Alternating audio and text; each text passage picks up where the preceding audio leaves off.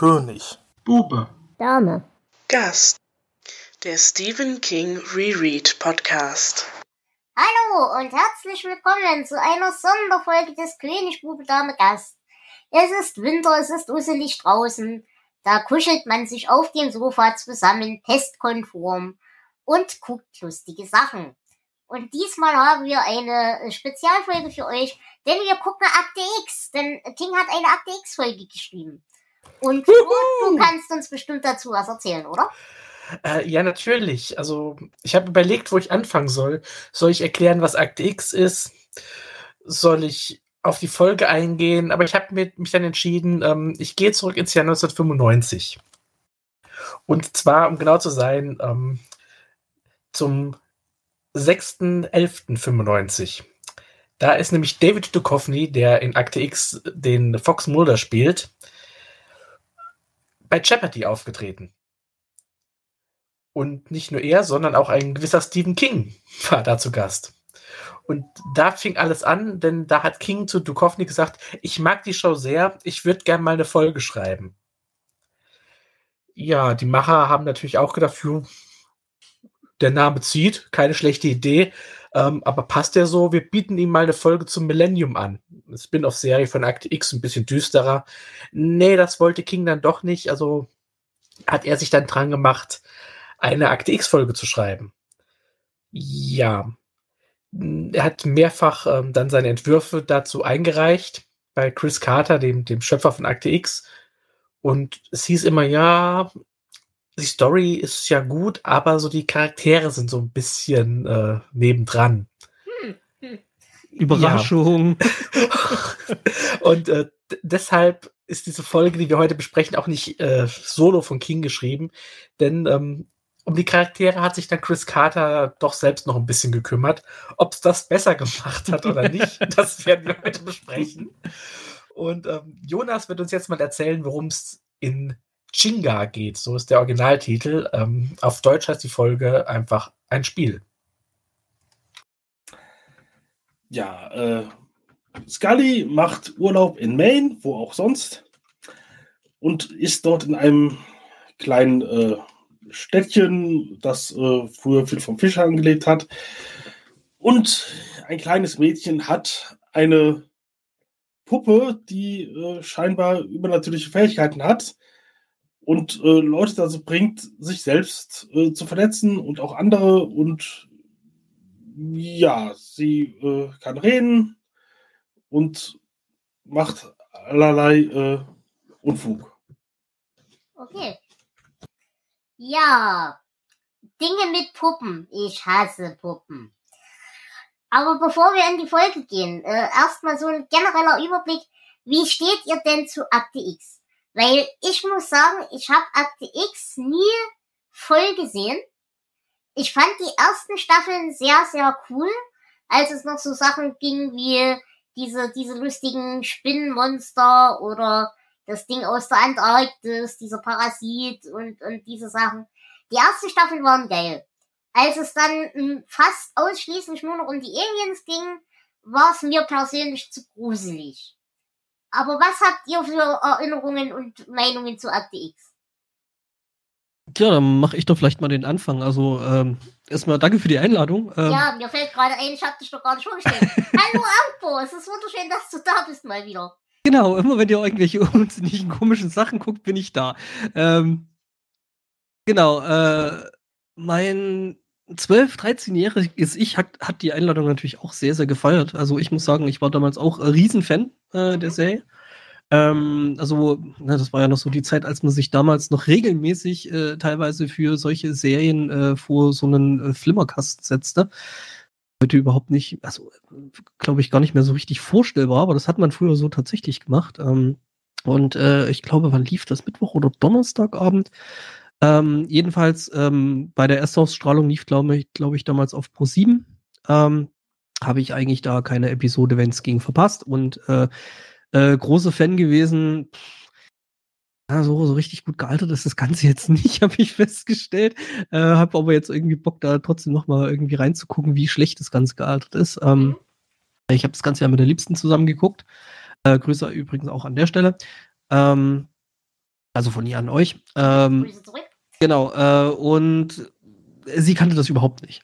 Also ähm, sie hat das damals nicht geguckt, als das irgendwie lief und sie wusste zwar ungefähr, dass es diese, diese Serie gab, aber was und wie und warum und da so wirklich eine Episode gesehen hatte sie bis dato noch nicht. Okay, das ist beeindruckend. Aber Ja, habe ich auch gesagt. Äh, ja, äh, so nach dem Motto, unter welchem Stein. Ähm, genau. Ähm, und sie hat das, äh, das Ganze mit mir zusammen angeguckt und äh, schwierig, sag ich mal. Wie, wie verstört war sie? Ähm, ich würde jetzt nicht mal sagen, groß verstört. Das war eher vielleicht zum Teil so ein bisschen so, ah, ist jetzt nicht so richtig gut gealtert, also gerade so, aber gehen wir wahrscheinlich dann jetzt eh noch dann im Detail ein bisschen tiefer rein, so die, die, ähm, die Jungen zwischen Mulder und Scully an der Mhm. Stelle. Ich glaube, es ist äh, noch eine der früheren Staffeln, oder? Es müsste so irgendwie zwei oder drei gewesen sein. Ähm, Relativ zeitig, ja. Ja, Äh, also Sta Staffel 5, also gar nicht so früh. Echt? Ja, Oh, ja. Krass. Habe ich ja total daneben gelegen. Ähm, genau, und äh, ja, irgendwie halt irgendwie Plotholes bis zum Abwinken. Also wirklich äh, mehr Plotholes wie Potholes äh, in so einer gut äh, äh, eingefahrenen Straße in Maine wahrscheinlich. Ähm, genau, aber ähm, ja, also es gibt ein paar Punkte, da kommen wir aber dann, glaube ich, gleich noch dazu. Okay. Jonas, wie sieht's denn bei dir aus? Durftest du Akte X gucken, als du klein warst? Äh, ja, warum auch immer. Das äh, war äh, alles sehr verwirrend, was geguckt werden durfte und was nicht. Äh, aber Akte X habe ich gesehen, gerne gesehen. Ich weiß, ich habe es auf jeden Fall gesehen, bis der Film rauskam. Danach bin ich mir unsicher. Aber irgendwann äh, fand ich es auch, ja, jetzt im Nachhinein habe ich den Eindruck, es war dann immer doch sehr ähnlich. Und ja, aber ich habe es früher sehr gemocht und jetzt im Nachhinein denke ich mir, mein Gott, mit was haben wir uns damals zufrieden gegeben? Mhm. Flo, wie geht's dir? Ich habe die Serie geliebt. Ich war auch so der, der 13-Jährige, der damals so sein erstes großes Franchise entdeckt hat. Also es war natürlich damals noch kein Franchise, sondern nur eine kleine Serie. Und ich Aber- möchte jetzt nicht frech sein, aber Flo, wenn wir 13 waren, warst du nicht mehr 13. Ähm, ich habe nachgeschaut. Die erste Staffel lief in Deutschland 1994. Da war ich 13. Ja, okay. Außerdem hast du mich gerade alt genannt. Äh, nee, dann, dann kommt es aber hin. Also ich glaube, Zuckerflu, wir müssten ungefähr der gleiche, gleiche Jahrgang sein, oder? Ich glaube ja. Okay, dann habe ich euch beide alt genannt. Das ist umso unverschämter. Äh, ja. Nichtsdestotrotz war. ja, leider schon. Aber man muss auch sagen, wir sind im Gegensatz zu ActX gut gealtert. Das Naja, ist jetzt eine Einzelmeinung, würde ich ja sagen. Nein, also die, ich habe die Serie seitdem auch öfter mal wieder geguckt. Ich glaube, Anfang des Jahres das letzte Mal. Und es ist zum Teil immer noch sehr, sehr gut sehbar. Ähm, zum Teil natürlich nicht. Also heute eine Serie äh, zu feiern, in der ein ja, ziemlich durchgeknallter Verschwörungstheoretiker die Hauptrolle hat, ist schwierig. Aber je nachdem, worum es halt gerade geht, kann man das echt noch gut machen. Und es gibt so ein paar Horror-Episoden, gerade in den ersten Staffeln, Oh ja. die funktionieren ja. immer noch super. Ja. Ähm, ja, ich habe mich natürlich damals auch sehr gefreut, als ich gelesen habe, oh, Stephen King hat eine Akte X-Folge geschrieben. Wie geil. Ja. Das fand ich danach jetzt nicht mehr so. Auch damals schon nicht? Auch damals schon nicht und auch heute nicht. Und ähm, ja, also selbst wenn ich jetzt nicht so die großen Probleme mit Killerpuppen habe, also ich mag auch Chucky und sowas, aber äh, so richtig gepackt hat mich diese Folge dann damals doch nicht. Ähm, ja, Also, ich muss sagen, tatsächlich, also bei mir ist es ja eben, wie gesagt, dass ich mache das ja nicht wie Flo, der sich das ab und zu mal wieder gibt. Ähm, und ich muss sagen, dass äh, keine Ahnung, ob ich damals wusste, dass es diese Episode, also dass diese Episode von Stephen King ist oder nicht. Auf jeden Fall hat die jetzt nicht so viel Eindruck hinterlassen. Ja. Also ich konnte mich an die Episode tatsächlich nicht mehr erinnern. Es gibt da so ein paar äh, äh, äh, Akte X-Episoden, an die ich mich noch ganz gut erinnern kann. Also zum Beispiel das mit diesen Ma Masken. Mhm. Ähm, müsste, glaube ich, auch irgendwie in den ersten, ersten ein, zwei Staffeln gewesen sein. Äh, aber die war wirklich komplett weg. Also selbst beim Schauen, dass ich jetzt gesagt habe, ah ja, okay, nee, cool, habe ich schon mal gesehen. Nee, gar nicht. Also bei mir ist tatsächlich die, die am allerdeutlichsten in meinem Hirn eingebrannt ist, diese Spinnen- oder Raupenviecher, die Mhm. diese ganze Stadt einspinnen. Äh, der Kokon, der, Wal der Genau. Waldfolge, ja. Ja. Das und das, was du vorhin genannt hast, Eis. Ja, Beide genau. aus der ersten Staffel, das sind wirklich absolut großartige Episoden. Sie sind sich zwar etwas ähnlich, aber wirklich, ähm, Und die, die kann man auch immer noch angucken. Ich habe Genau. letztes Jahr erst noch mal angeguckt. Die sind auch immer noch gut und die sind auch immer noch scheiß gruselig. ja. Ja, ich muss jetzt mal mit der Liebsten gucken. Wir wollen uns da mal äh, da doch noch mal ein paar Episoden angucken und ich glaube, da geht es so in die Richtung, ähm, dass wir uns die mal angucken. Ähm, gut, ich meine, man muss sagen, bei Doctor Who haben wir ja, ähm, ist, ist das The Child? Are You My Mummy? Ja, ja. Ja. Ähm, die haben wir bewusst ausgelassen. Ähm, weil ich äh, die Liebste kenne und Mhm. äh, weiß, Ja. dass es nicht ihrs ist. Mm, Dann würde ich hier auch dir vielleicht nur ein, zwei Folgen sagen, die du auslassen solltest. Aber Ja, vielleicht können wir hinterher dann äh, äh, The Child angucken. ja, auch das ist ja gar nicht so schlimm. Gut, wenn wir schon von Kindern reden, wollen wir in die Folge reingehen. Ja, Jonas- Mami. Wie Jonas schon sagte, wir beginnen in Maine, wo auch sonst. Und ein kleines Kind ist mit ihrer Mama einkaufen und hat absolut keinen Bock. Und sie hat eine sehr gruselige Puppe. Weil du gerade Chucky sagtest, Chucky mag ich. Chucky ist wenigstens ehrlich. Chucky sieht ja wenigstens schon aus wie das, was er ist. Aber so, so kleine Mädchenpuppen fand ich schon als kleines Mädchen gruselig. Das ist so ein bisschen, so ein bisschen wie hier äh, andere Leute irgendwie Clowns äh, ständig gruselig finden. Mein Gut, nach äh, äh, S. Hm. Ja, und ich glaube, das ist auch auf demselben Schalter. Mhm. Weil die, die, dieses halb menschliche und halb irgendwas ist daran so halb daneben. Ich glaube, das ist genau der Effekt. Der trifft bei Puppen, der trifft bei Clowns. Ich glaube, das ist dasselbe Ding. Gibt es da nicht auch irgendein Franchise mit äh, Killer-Clown-Puppen? Stimmt. Ich guck mal nach.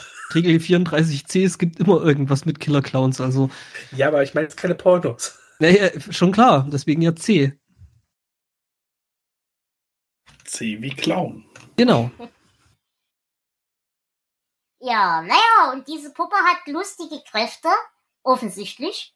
Denn äh, sie kann Leute dazu bringen, sich selbst zu verletzen.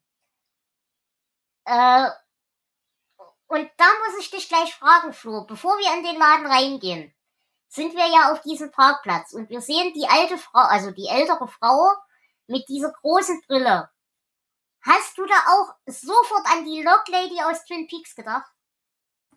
An die und an äh, diese, diese religiöse Fanatikerin aus ähm, Der Nebel.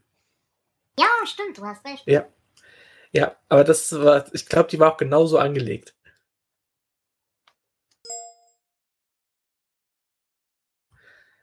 Ja. Wie, wie, seid ihr denn mit Puppen? Also ist das bei euch ein, ein Ding, dass das funktioniert, grundsätzlich, wenn es gut gemacht ist? Ich spiele nur mit Actionfiguren. Okay. Ähm, ich weiß nicht, ob ich sie als gruselig bezeichnen würde. Also, na gut, gruselig manche schon, aber ähm, hm, Das- ja. Hm, mach weiter. Ich, ich, Ja, ich, ich bin auch noch am überlegen, wie ich das am besten sage. Also es gibt Puppen, die finde ich ein bisschen creepy. Ich glaube, das ist dieses, dieses Uncanny Valley. Äh, wenn Genau. sie menschlich aussehen, aber dann doch nicht menschlich genug, um als menschlich durchzugehen. Ich glaube, das ist das, was, was so diese, dieses komische Gefühl macht. Mhm. Wie fandet ihr denn die Szene im Supermarkt? Sie läuft da so rum, das Kind quengelt und ist nervig. Ja, Kinder sind immer nervig. Ich fand das Kind tatsächlich gar nicht so schlimm hier. Ja, ich meine, gut, aber es ist halt. Sag, sag mir, dass die Episode von Stephen King geschrieben wurde, ohne dass du mir sagst, dass die Episode von Stephen King geschrieben wurde. Also gerade dieses Bild mit äh, eben dem Supermarkt und so, du hast ja gesagt, so irgendwie der Nebel. Ähm, also äh, das ist quasi eigentlich der Anfang von äh, relativ vielen x-beliebigen Stephen King-Verfilmungen. Mhm. Ähm, ich fand das Kind, ja, nervig fand ich das jetzt eigentlich gar nicht. Also ich kenne schlimmere ich fand die Konstellation nervig. Also irgendwie haben Mutter und Kind haben für mich nicht, nicht wie Mutter und Kind gewirkt. Mhm. Diese, diese, diese, äh, oh, wie es so war, hm, irgendwie so ständig drüber Mutter und dann das Kind, was halt irgendwie ein bisschen weird war. Mhm. Naja, und dann, äh, wie gesagt, Kind hat keinen Bock äh, und macht das sehr deutlich, unter anderem in Verstärkung mit der Puppe. Denn die Mutter sieht plötzlich in den Kühlschränken, die natürlich voll verglast sind, äh, das Spiegelbild eines ihrer Bekannten, der sich selbst umbringt. Und reagiert dementsprechend panisch auf diese Offenbarung. Den Effekt fand ich für 90er Jahre eigentlich nicht schlecht. Ja, der war, der war nicht übel. Ja, ich würde sagen, er war ein bisschen flach, aber das liegt halt daran, dass das einfach sich in der Scheibe gespiegelt hat. aber ja, das, das hat mich auch noch nicht so gestört. Kommen wir jetzt zu dem, was uns gestört hat. Wie fandet ihr denn die Szene, als die anfangen, sich die Augen auszukratzen? Es sah echt nicht gut aus, finde ich. Sie haben halt sich die Hände an die Augen gelegt. kurz, ja, und dann war da Blut, ohne dass sie die bewegt hätten, die Finger. Und das, äh, ja, nee, das war seltsam. Ja, gut, ich meine, das ist wahrscheinlich dem geschuldet, dass man das halt irgendwie so auf äh, zumindest halbwegs äh, Vorabendprogramm tauglichen Horror runterdampfen musste. Oh, äh, glaub mir, da äh, hatte Akte X extrem ich, heftiger Folgen. Ich also, weiß, ähm, wobei, wobei ja. die auch viel, viel, äh, würde ich mal sagen, ähm, über Bande gearbeitet haben. Also vielleicht nicht mal so explizit Sachen gezeigt. Ähm, also ah. so wie ich es noch im Kopf habe, äh, und äh, aber eben durch dieses implizite äh, da ziemlich viel Kopfkino. Also es, es, gab schon in einer früheren Staffel eine Episode, die hier in Deutschland erst ab 10 ausgestrahlt werden durfte. Zum Glück also war ich damals schon 13. Was? ja. Also äh, ab 10 Uhr, nicht ja. ab 10 Jahren, ja. Ähm, also die haben schon auch explizite Gewalt gezeigt, aber ähm, ja, das hier es sah irgendwie sehr B-Film-trashig aus. Also das passt zu diesen ganzen, ähm, ich musste an, an äh, Puppet Master und diese ganzen ja, Puppenfilme, ja. ja, genau das. Also das war ungefähr die Qualität der Effekte. Ich habe mir halt nur gedacht, ähm, sie, sie, sie nehmen ja dann auch irgendwann mal die, die, die Hände wieder runter und hätte man denen nicht wenigstens irgendwie Kontaktlinsen geben können oder sowas. Äh, weil die Augen müssten wenigstens innen auch ein bisschen blutig aussehen, wenn da hohe Gewalt. Aber naja, gut. Äh, ich habe mir halt nur gedacht, okay, fünfte Staffel, am Geld kann es eigentlich zu dem Zeitpunkt nicht mehr gelegen haben. Ich meine, äh, Anko, du hattest gerade schon die Verbindung zu Dr. Who aufgemacht äh, Dr. Who war halt eine lange, lange Zeit eine absolute Billigproduktion. Das ist ja auch der Charme des Ganzen. Mhm. Da hätte ich das verstanden. Aber ab DX in der fünften Staffel hatte, glaube ich, Geld. Ja, das denke ich auch. Also, ähm, ich weiß nicht, ob das hier absichtlich gemacht wurde, um das Ganze wirklich so ein bisschen auf, auf Trash-Film-Niveau zu bringen. Aber dazu hätte man, glaube ich, noch mehr over the top das Ganze ja. machen müssen. Ja. Naja, und der eine Fleischer möchte Hilfe holen, äh, wählt am Telefon Verstärkung an und äh, das findet das äh, Wesen, welcher Art auch immer, halt so gar nicht cool und bringt ihn dazu, sich selbst, äh, ich weiß gar nicht mehr, mit dem, mit dem Fleischerbeil, oder? Äh, Messer. Ah, mit dem Messer. Äh, selbst zu entleiben. Da hat er einfach die, die, die Fleischerinnung angerufen, das hat der Puppe nicht gepasst. Ja, ähm,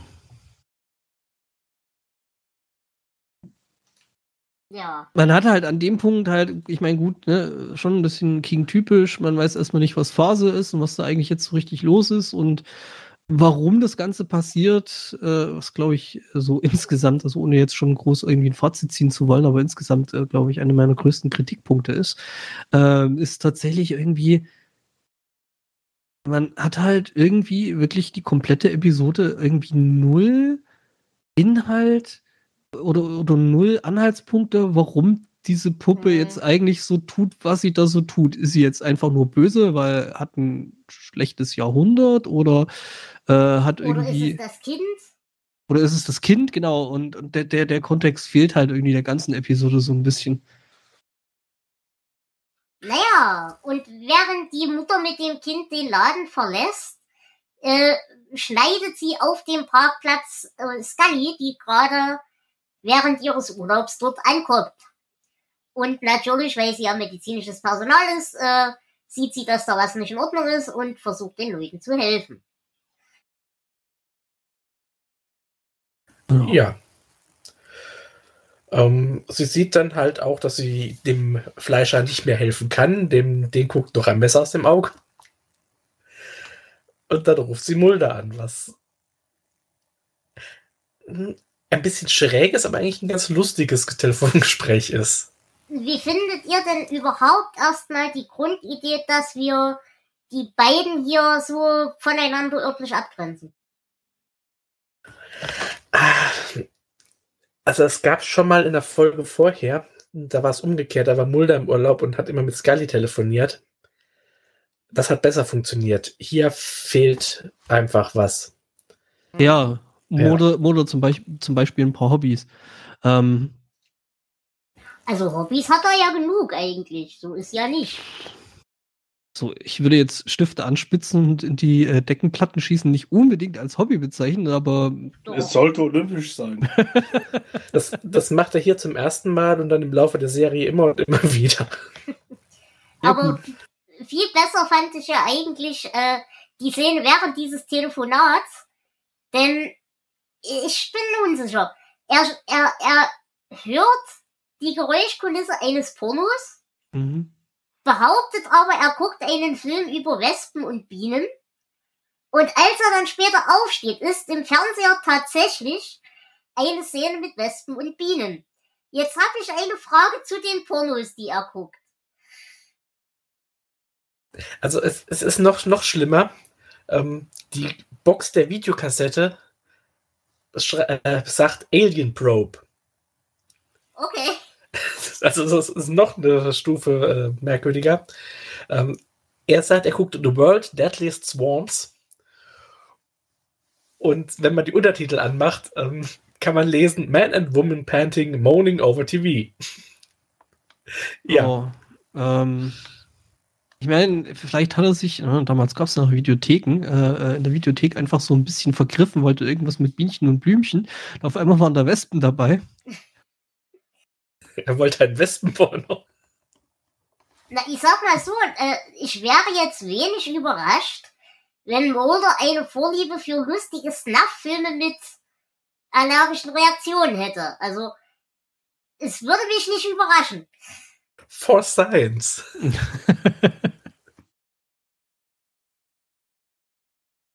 Ja, also, aber wie gesagt, es ist eigentlich ganz lustig, aber das Problem ist, dass äh, Mulder dadurch zu einem Abziehbild wirkt und ähm, er kann es in der Folge nicht wettmachen, weil er gar nicht dabei ist. Hm. Und äh, das wird dem Charakter jetzt nicht so wirklich gerecht. Das finde ich schade.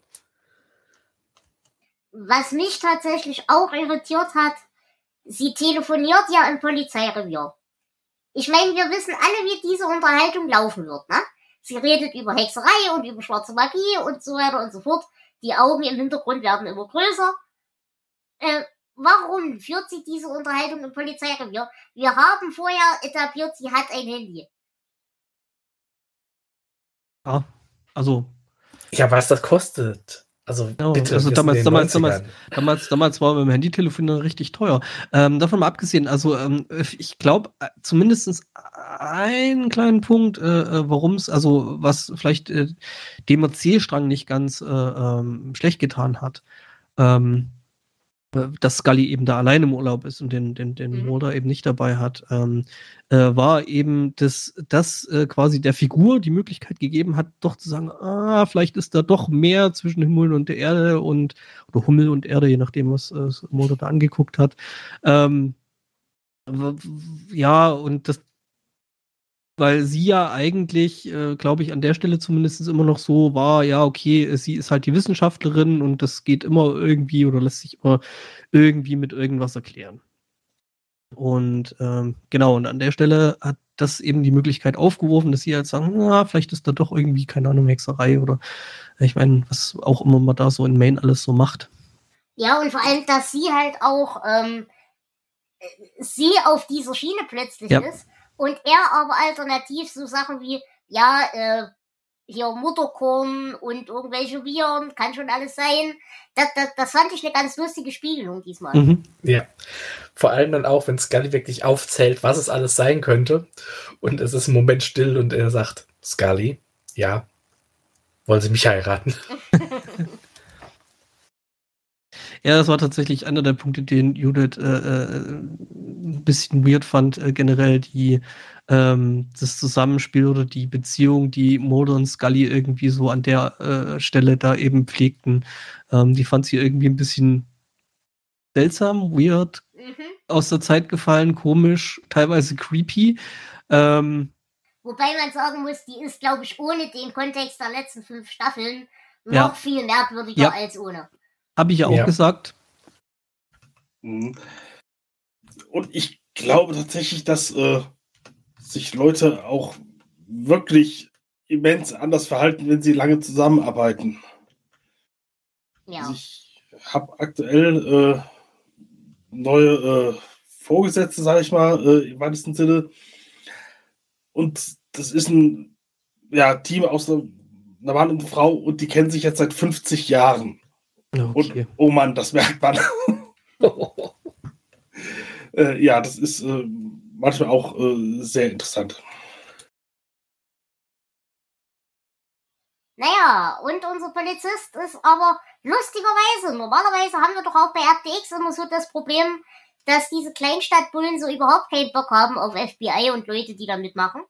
Aber er ist ja der ganzen Sache sehr offen zugetan, habe ich den Eindruck. Ja, es gibt auch solche und solche. Ich glaube, das macht man so, wie es halt für die Folge am besten ist. Oft, oft sind die, die was dagegen haben, äh, die, die irgendwie dran, drin verwickelt sind, in was immer passiert. Ja, so ein bisschen der, der Scooby-Doo-Effekt, ne? Ich Naja, wäre ich wär damit durchgekommen, wenn diese verdammten FBI-Agenten mit ihrem Hund nicht gewesen wären. Aber sie hatten doch gar keinen Hund. Psst.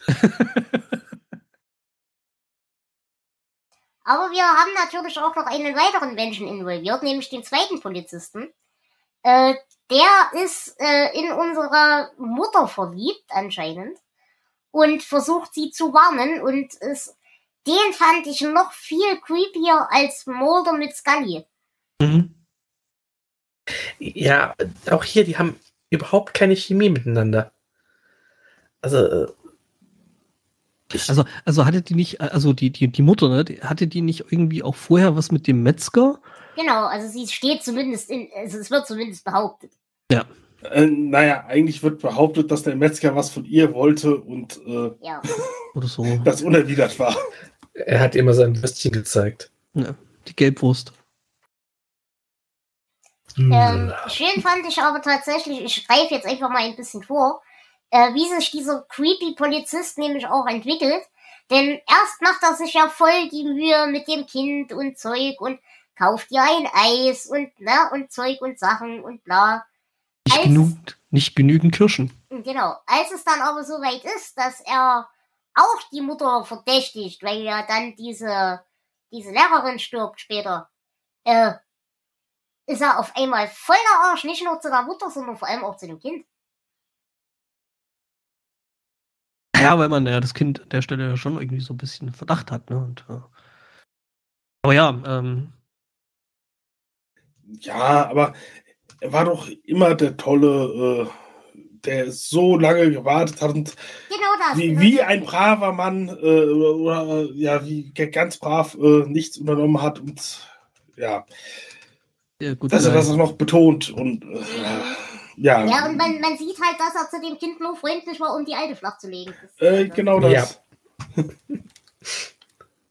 Vielleicht noch, ich weiß gar nicht mehr, war das schon an der Stelle, war das bevor die, die, äh, die Lehrerin da hops gegangen ist, äh, wo man quasi Scully so über, über ähm, die Mutter und das Kind, weil sie meint dann so, ja, die hat sie da, also die haben sich ja dann irgendwie dieses Überwachungsband angeguckt Mhm. und äh, meinte sie so, ja, äh, die hat sie gesehen, wie sie da irgendwie hier so vom, vom, äh, vom Parkplatz da geflüchtet ist und hin und her. Ich meine, wäre jetzt in der Situation nicht unüblich, da flüchten zu wollen, jetzt erstmal prinzipiell. Also fände fänd ich jetzt erstmal nicht so auffällig. Ähm, aber davon mal abgesehen halt, äh, äh, woran wir uns äh, äh, schon ein bisschen gestoßen haben, war so die Bemerkung so, äh, ja, das Kind ist ja äh, Autistin. ja, ja. Mhm. Und- Mhm. ja. Und äh, der, die komplette Episode hätte ohne weiteres funktioniert, ja. wenn es diesen Fakt nicht gegeben Ja. hätte. Und ich hoffe sehr, dass das wieder dieser Carter war und nicht King. Ich glaube aber, es ist genau das Gegenteil. King wollte da unbedingt wieder einen Autisten drin haben, weil King und Behinderung an sich ist ein Problem.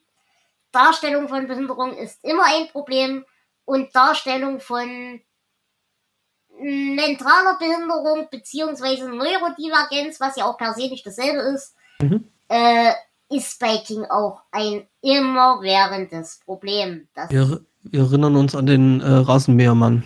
ja, oder wir erinnern uns an Shadows oder wir erinnern uns an Regulator. Über Regulator möchte ich immer noch schreien.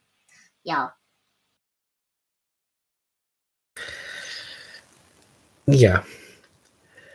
Falls ihr euch jetzt wundert beim Hören, äh, dass an dieser Stelle äh, so ein Cut war, das ist Dela, die hat die letzten zehn Minuten geschrien. genau. Das haben wir jetzt rausgeschnitten. Immer noch so ein Pfeifen auf dem Ohr. Das sind wir, das muss so sein. Ach so, okay. Ah, Einfach mein Tinnitus. Naja, und generell dieser Cut, ähm, ich weiß nicht, ob es nur mir so ging, aber ab diesem ersten Gespräch im Polizeipräsidium franzt für mich diese Folge unglaublich aus und ist auch unglaublich schwer ab jetzt zu besprechen. Weil es passieren noch Dinge, aber irgendwie franzt es komplett aus. Ja, so prinzipiell eigentlich so von der Handlung her an der Stelle ja ist ja eigentlich schon so Käse gegessen.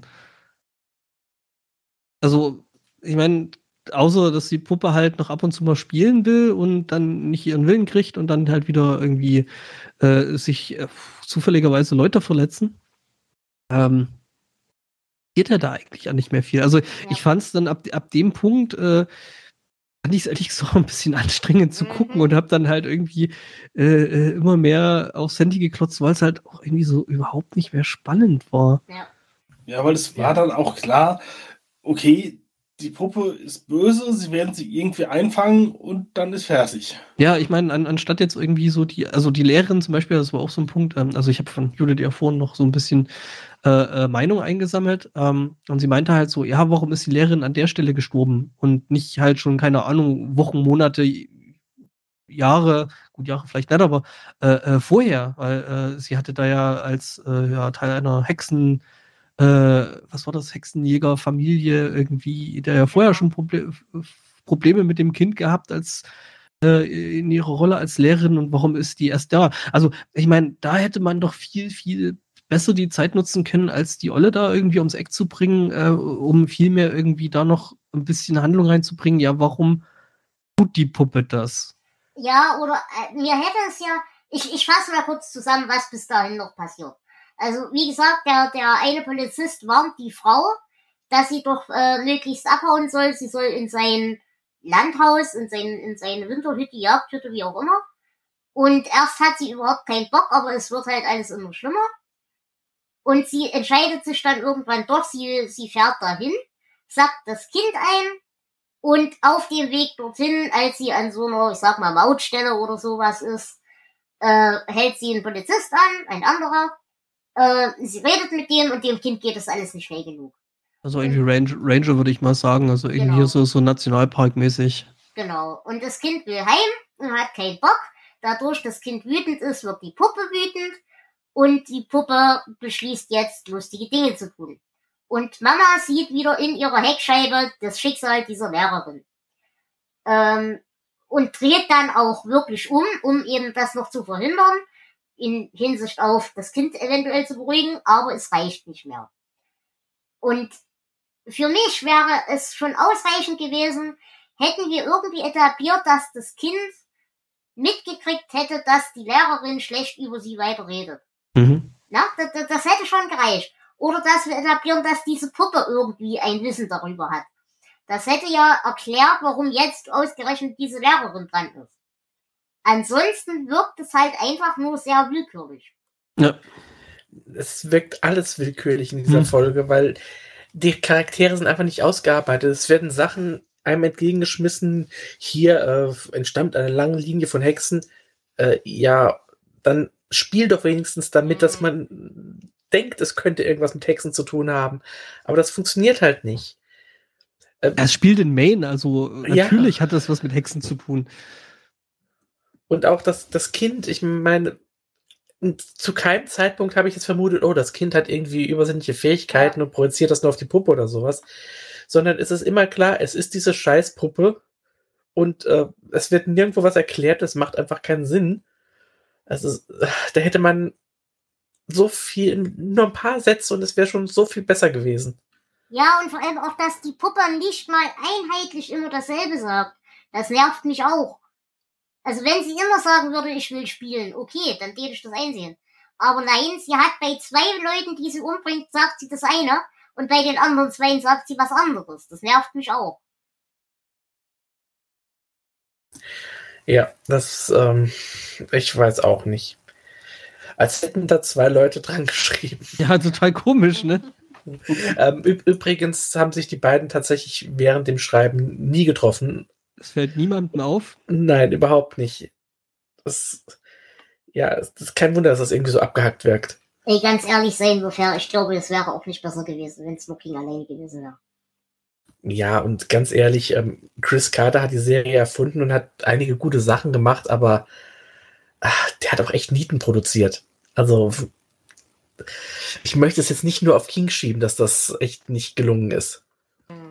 Es war, war vielleicht eine gute Idee, äh, die Umsetzung Ja. mh, nicht so gut.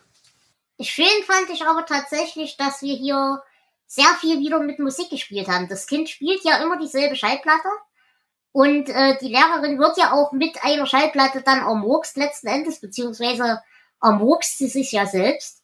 Und äh, da läuft auch gerade dieses Lied, das das Kind die ganze Zeit hört. Das Mhm. fand ich ganz nett. Ja, das war ein nettes Detail, das stimmt.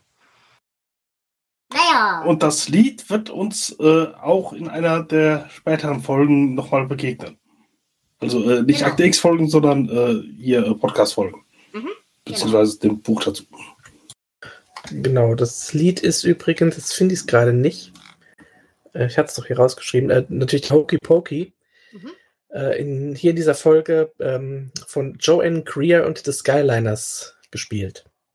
okay. Ja, dann kommen wir wieder zu einer Szene, wo ich mich auch innerlich wieder ein bisschen zusammengerollt habe. Denn wir haben jetzt die Leiche der Lehrerin und der Polizist äh, bringt Scully mit zum Tatort. Wie die über diesen Tatort laufen, brauchen wir uns auch nicht drüber unterhalten, aber das ist ja auch nichts Neues. Ähm, und dann telefoniert Scully wieder mit Mulder. Was auch wieder ein schöner Moment ist, weil wir hier auch wieder sehen, wie Mulder alleingelassen, völlig äh, überfordert mit dem Leben ist. Er, er trinkt Saft mit einem MHD Oktober 97 in einer Folge von 1998. Das fand ich ganz niedlich. Aber der Moment, wo es mir dann ist, Scully telefoniert mit Mulder und der Chief, der die ganze Zeit mit Scully gearbeitet hat und weiß, was sie kann, stellt im Prinzip zuerst die Frage, ob der Mann vielleicht eine bessere Idee hat. Ja. Ich weiß nicht, ob das wieder so ein Fall von ist halt einfach schlecht gealtert ist. Ähm, Ich glaube, das ist Absicht. Ja. Ich glaube, das soll so wirklich dieses, dieses Hinterwäldlerische darstellen. ja, so, so Hinterwäldler, äh, irgendwie Frauen an Herd und ja. Ja.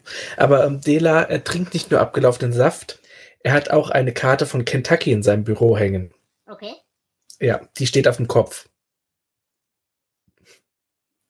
Okay, das ist mir nicht aufgefallen. Ich muss das auch nachlesen, ich habe dann nochmal nachgeguckt, das stimmt. Okay. Ja, also er ist echt durch. Der Chief, der Chief hat ja aber dann, dann sag ich mal, noch so ein bisschen so ein, äh, wie soll ich sagen, äh, auch wieder Teil schlecht gealtert oder was, äh, das Krabbenessen. Das habe ich tatsächlich verstanden als, das ist der obligatorische Touristenhumor.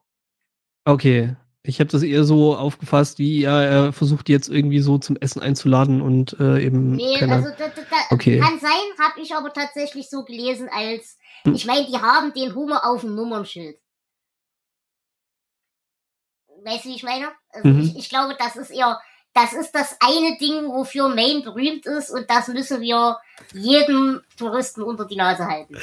Z- Eins von den zwei Dingen, das andere Ding ist Stephen King selbst. Wobei es ein bisschen komisch wäre, äh, wenn sie Stephen King auf dem Nummernschild hätten. Och. Es wäre. Mindestens einer hatte ihn auf dem Nummernschild, aber lassen wir das.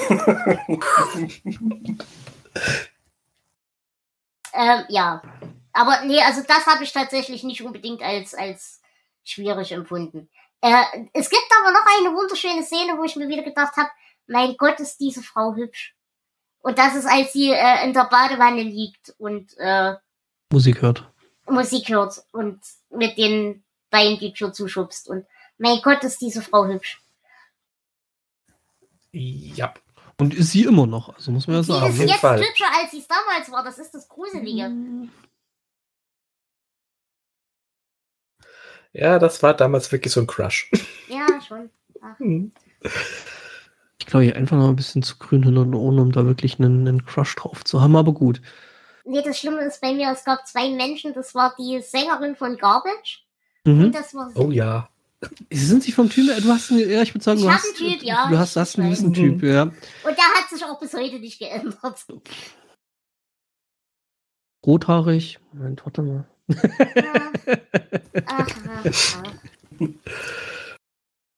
Ja. Naja, gut. Ähm, dann kommt es dazu, dass wir die doch irgendwie verhören wollen und äh, sehen aber beim Hummeressen das Boot, auf dem Papa früher gearbeitet hat. Und da interviewen wir den alten Mann, den wir auch im Supermarkt schon versorgt haben, der wohl der Arbeitskollege von Papa war. Und da erfahren wir jetzt erstmal und überhaupt, was es mit dieser Puppe auf sich hat.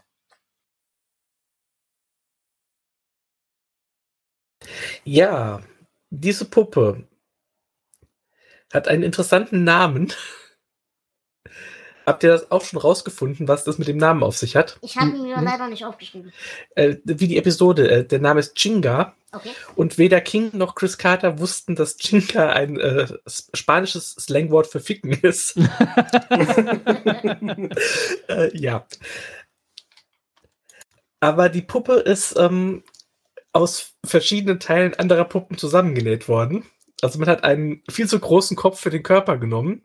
Okay, ich dachte, das soll so, aber ja. Er hat ja eine Perücke verpasst und so. Also echt so eine Frankenstein-Puppe war das. Äh, trotzdem fand ich sie eher merkwürdig als wirklich creepy, muss ich zugeben. Ja.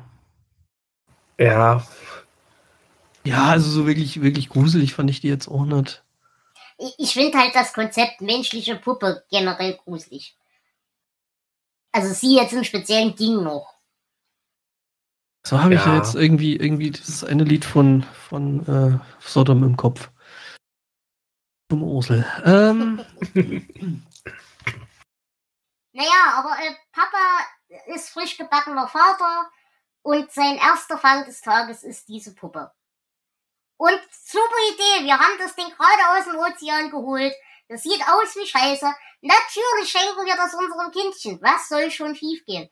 Wo ich mir denke, also ich kann ja mit Dummheit leben, aber ich, ich, ich springe ja regelmäßig im Fernseher, was so psychische und magische Selbstverteidigung und der Mangel daran angeht. Aber mein Gott, wie dumm muss man denn sein? Ja, also ich, ich kann ja verstehen, dass man sowas, wenn man sowas findet, es dem Kind schenkt, aber hier in diesem Fall, ähm, ich hätte die erstmal in die Reinigung gebracht. Ja gut, das wissen wir ja nicht, ob er das getan hat. Das, ist, das waren zumindest immer noch böse äh, Geister aus dem Meer drin. Aber ja. Vor allem die- mal noch eine dumme Frage. Kann auch sein, dass ich das falsch verstanden habe, aber er, er stirbt ja dann. Er haut sich ja selbst den Fischerhaken dann in den Kopf. Äh, habt ihr das auch so verstanden, als war das am selben Tag, an dem er das Ding gefunden hat? Ja, also zumindestens hat für mich jetzt irgendwie äh, äh, nichts dafür gesprochen, dass die beiden jetzt irgendwie noch keine Ahnung, wie viel äh, äh, Wochen da irgendwie auf dem Meer weil dann gewesen frage sind. ich mich nämlich, wie da diese Puppe überhaupt zum Kind kam. Hat der Opa dann mitgebracht. Also Hm. äh, in der Beschreibung ähm, steht drin, dass es ein paar Tage später war, aber ich habe es jetzt auch nicht so, gele äh, so gesehen. Okay. Ja. Wobei ich sagen muss, die, die Art, wie er stirbt, fand ich schon recht beeindruckend. Also, Ja, das war so, äh, wie heißt das? Ähm, I know what you did last summer. Ich weiß, was Ja. du letzten Sommer getan hast. Da gab es ja auch diesen Fisherman-Killer. ja, bestimmt. Äh, der alte Fischer ist übrigens gespielt von Rich Turner. Quatsch, der heißt. Warte mal. Jetzt komme ich gerade durcheinander. Nein, der, der mit Rich Turner ist die Figur, genau. Der alte Fischer ist gespielt von Henry Beckman. Und der hat in der ersten Staffel von Akte X in zwei Episoden einen alten Polizisten gespielt. In äh, Squeeze und Tombs. Das sind die Folgen mit diesem Killer, der sich so Ja. durch diesen engen Dinger schlängeln konnte. Übrigens auch eine Folge mit Scully in der Badewanne. Oh ja. Und da kann ich übrigens den Pilotfilm empfehlen. Ähm, da zieht sie sich auch halb aus und zeigt Mulder die äh, außerirdischen Symbole, die Mückenstiche sind. Das Gruselige ist, und ich weiß, es- das sagt wieder alles über mich, aber ich habe diese, äh, diese, diese Folge mit dem Abflussmann vor, lasst mich lügen, 20 Jahren oder so das letzte Mal gesehen. Und ich weiß die Szene noch. Ja, Ach, ach. Naja. bleibt einem auch im Gedächtnis. Ach ja, und ähm, das äh, Schiff, also das Boot in dieser Episode heißt übrigens Work Working Girl. Ähm, das ist eine Anspielung auf einen Film, in dem David Duchovny eine kleine Rolle hatte. Ah, okay. Das Easter Egg. Äh, apropos Easter Egg, äh, ähm, ist das nicht eigentlich meistens so, dass, King- äh, dass King irgendwo in so einem Mini-Cameo immer wieder auftaucht? Ist Ich habe auch drauf gewartet. ich habe echt, nicht ich habe gesehen. echt gesucht. Nee, also ich habe nirgendwo was entdecken können, dass er dabei war. Gesehen habe ich ihn auch nicht. Okay. Ähm, er, also, er taucht ab und zu mal auf, aber es ist tatsächlich nicht so oft, ähm, wie man eigentlich denkt. Okay. Naja, und unser Kind wird immer äh, nerviger und ungeduldiger. Es möchte gerne Popcorn haben, Mama kommt nicht aus dem Arsch. Wird immer wütender, wird immer wütender. Dazu kommt noch, dass der zweite Polizist jetzt plötzlich vor der Tür steht und Mama auch nervt. Und äh, weshalb wir dann beschließen, wir müssen jetzt diesen Polizisten umbringen. Woraufhin Mama äh, jetzt endgültig die Schnauze voll hat, denn sie ist auch nicht in der Lage, dem Kind die Puppe wegzunehmen, weil sie zu viel Angst hat. Es ist auch nicht so, als würde sie es versuchen. Und sie möchte jetzt einfach das gesamte Haus mitsamt dem Kind und der Puppe und dem to- toten Polizisten anzünden. Was man ja, glaube ich, schon als sie das erste Mal in diesem Haus sind, äh, eher schon mal äh, äh, sieht oder sehen kann, äh, dass sie da ja schon mal so ein, äh, ich will nicht sagen Versuch gemacht hat, aber zumindest Vorbereitung getroffen hat, weil sie da schon angefangen hat, irgendwie hier Fenster und Türen äh, irgendwie zu verschrauben. Ja. Das war so noch so einer der wenigen Punkte, wo man sagt, okay, ja, warum sind, also wenn man es das erste Mal sieht, so, ja, warum sind jetzt die Fenster hier so zugeschraubt? Und dann, wenn sie dann im Prinzip so kurz vorm, äh, ich zünd jetzt hier alles an, äh, ist, ähm, dass man denkt so, ah, deswegen. Ähm, aber das ist so wirklich einer der wirklich wenigen Fälle, wo so ein Detail da wirklich irgendwo hingeführt hat. Wobei ich nicht glaube, also ich habe das nie so verstanden. Ich habe das immer so verstanden, als sie hat wirklich Angst, dass die Puppe ent, entflieht und Unsinn macht. Also ich glaube nicht, dass sie bis zu dem Zeitpunkt vorhatte, äh, sich und das Kind und alles anzuzünden. Na, unsicher. Ja, wie gesagt, es ist, eine Deutungsfrage. Also, wie gesagt, wie gesagt, das wäre so dieses eine kleine Detail, was wirklich in Ja. der ganzen Episode so wenigstens ein bisschen Sinn gemacht hätte. Ich weiß noch, Jonas hat sich sehr amüsiert über die Handwerkskunst, mit der sie die Tür vernagelt. Äh, ja, weil als Scully dann ankommt, sieht man, dass die Nägel überall sind, äh, in der Tür, aber sehr wenige nur im Rahmen. Äh, Mhm. Ja. Das erklärt aber, warum sie so viele gebraucht hat. Mhm. Aber äh, sie hat ja auch eine viel bessere Verwendung für den Hammer, denn das Kind bzw. die Puppe bringt sie ja jetzt dazu, sich selbst. Äh, warum schlägst du dich selbst? Warum schlägst du dich selbst? Hör auf dich selbst zu schlagen. Genau. Genau. Und dafür muss ich auch wieder sagen, hat sie erstaunlich wenig Blut auf dem Kopf. Ja. Das ähm, kann man so sagen.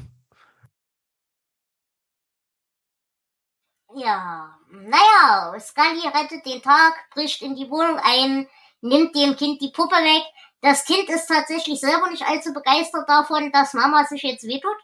Das ist also quasi auch das erste Mal, dass wir richtig sehen, dass das Kind eigentlich mit der ganzen Sache relativ wenig zu tun hat. Ähm, und schnappt sich die Puppe, schmeißt sie in die Mikrowelle. Warum fängt die Puppe an zu brennen, wenn man sie in die Mikrowelle wirft? Machen das Puppen nicht? Popcorn. Mikrowellenpopcorn, genau. Ähm, nee, keine Ahnung. Also, ähm, also vor allem ging das auch wirklich echt schnell, ne? Also, Ja. Ja gut, ich kenne jetzt amerikanische Mikrowellen nicht, aber Ich glaube, das waren halt einfach 90er Jahre Spezialeffekte. Naja, und mit dem Verbrennen der Puppe sch sch- schaffen wir auch den Bann äh, beiseite. Die Puppe landet dann irgendwann verbrannt im Meer. Und warum vom- eigentlich? Ja, warum denn nicht? Weil äh, es ist ja. Das Also- ist doch das sich. Wenn wir wissen, dass wir die aus dem Meer geangelt haben, ist das doch das sicherste Weg, die wieder zu entsorgen. Mhm. Weil es da ist. Ja. Also war tatsächlich auch wieder einer, einer der Punkte von Judith, den, den ich noch auf dem Zettel habe. So, äh, ja, warum wurde die, die Puppe denn jetzt nicht irgendwie gesichert und irgendwie dann, keine Ahnung, in irgendeiner Asservatenkammer äh, Vor äh, weil die die, ja bei ATX auch echt etabliert ist. Ja, ja. Ja, aber die ist etabliert für äh, Sachen, die die Regierung versteckt und äh, Killerpuppen gehören nicht dazu. Mhm. Warum denn nicht? Ich meine, gut, dann kommt sie eben hier neben die, die Bundeslade, dieses andere Lager. Da musste ich auch eben dran. Nein, das FBI war ja offiziell nie beteiligt. War ja alles die örtliche Polizei, deswegen äh, Fehler, Inkompetenz und so. Ja. Mhm.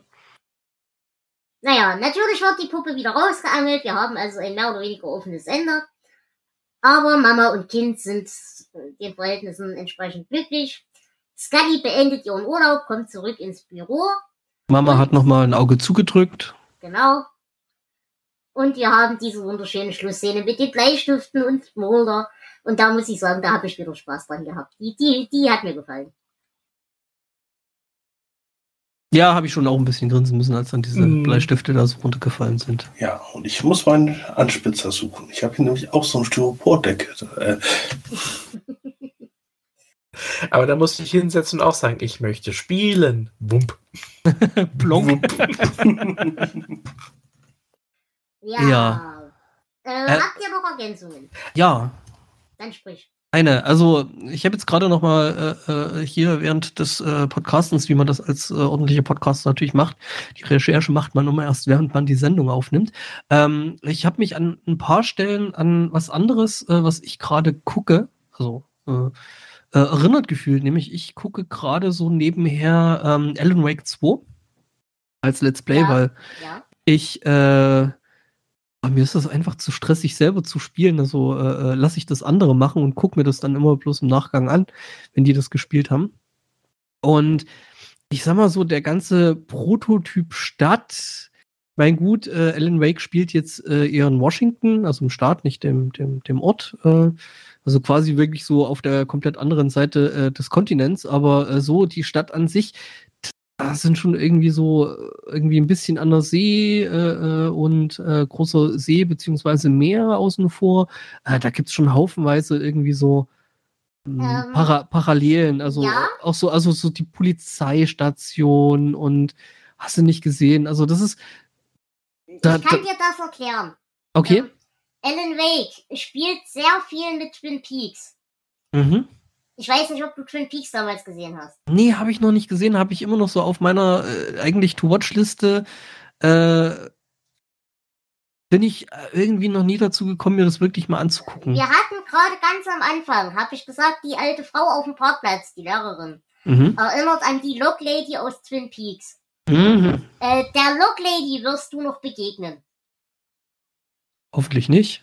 Im, im Spiel, meine ich. Im, Ach so, im, okay. Okay. Ähm, also die, die, die Verbindung geht quasi über Bande, weil Ah. beides mit Twin Peaks Elementen spielt. Ah, okay.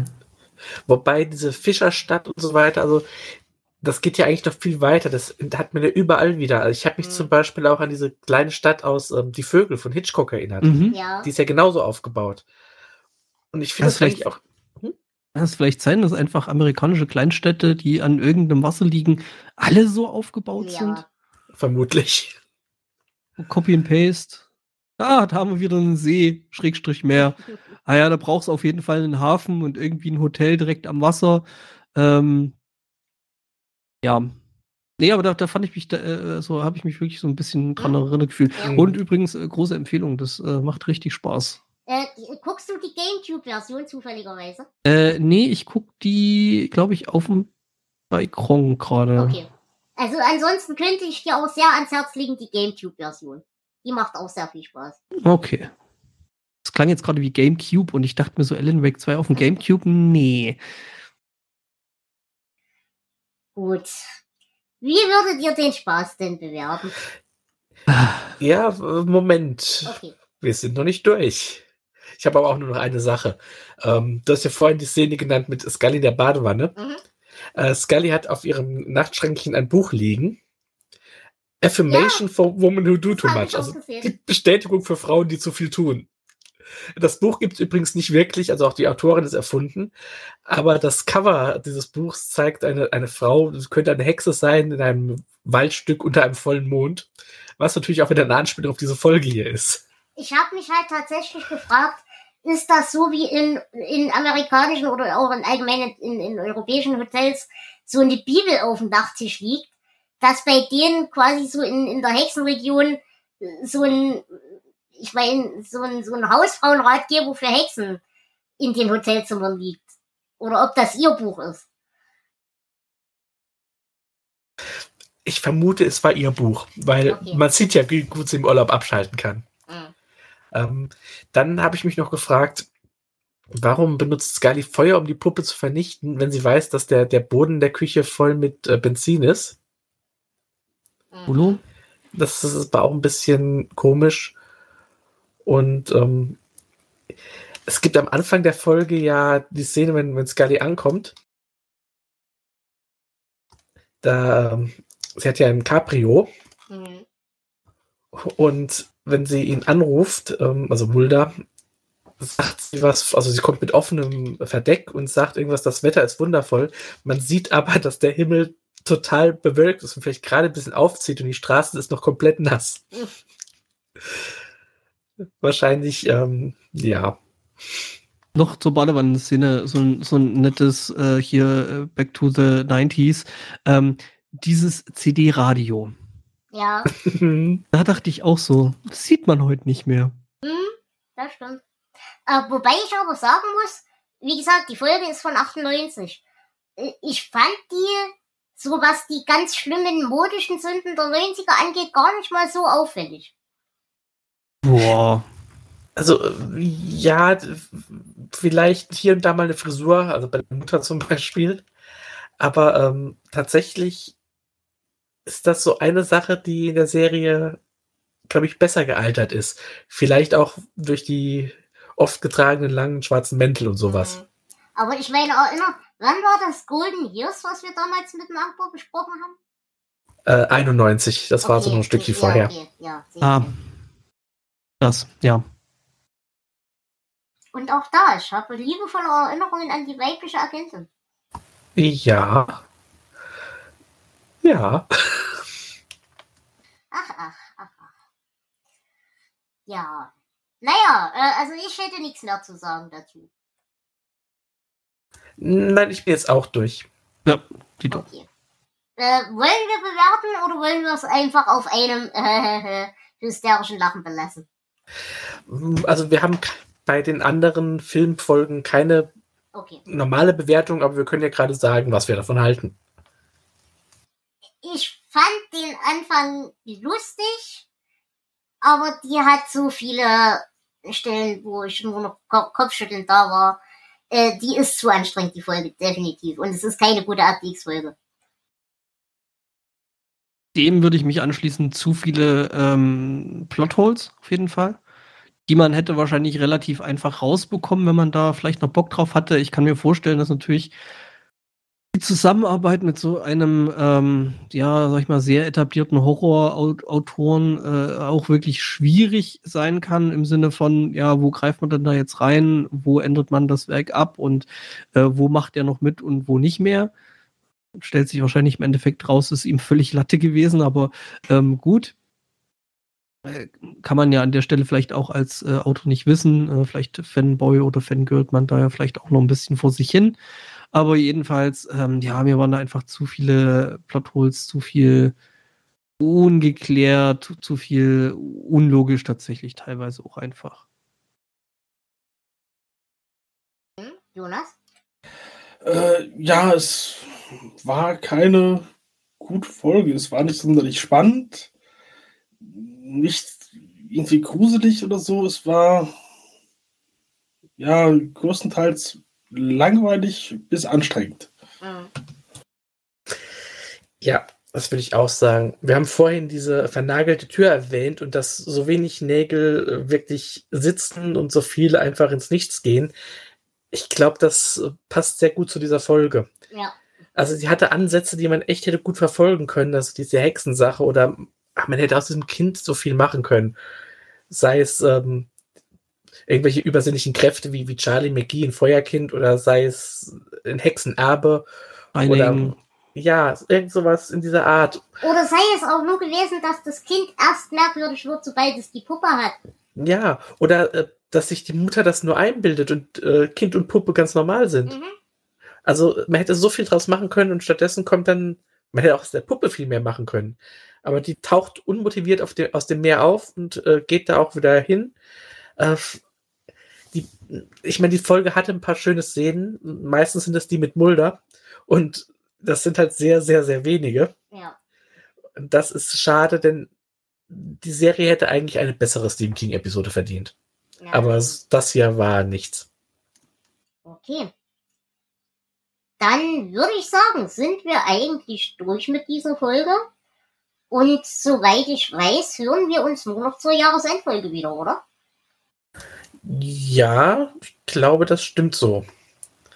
Na dann, äh, freuen wir uns darauf, dass wir wieder ein schönes Jahr mit euch hatten und wir hoffen, ihr hört zur Jahresendfolge nochmal mit rein. Da machen wir vielleicht auch nochmal einen kleinen Blödsinn. Und ansonsten bedanke ich mich fürs Dabeisein, lieber Anko. Ja, sehr gerne, sehr gerne, immer wieder. Ähm, irgendwelches wildes, seltsames Zeug gucken, wisst ihr ja. Dann bedanke ich mich natürlich auch beim Jonas. War mir wie immer ein Vergnügen. Ja, sehr gerne. Und natürlich auch beim Flo, der uns den ganzen Spaß eingebrockt hat. Es war wie immer schön mit dir. Die Wahrheit ist irgendwo da draußen. Und ich bedanke mich bei euch, liebe Hörer und Hörerinnen. Es war schön mit euch und wir hören uns demnächst wieder. In diesem Sinne, tschüss. Ciao. Ciao. Ciao.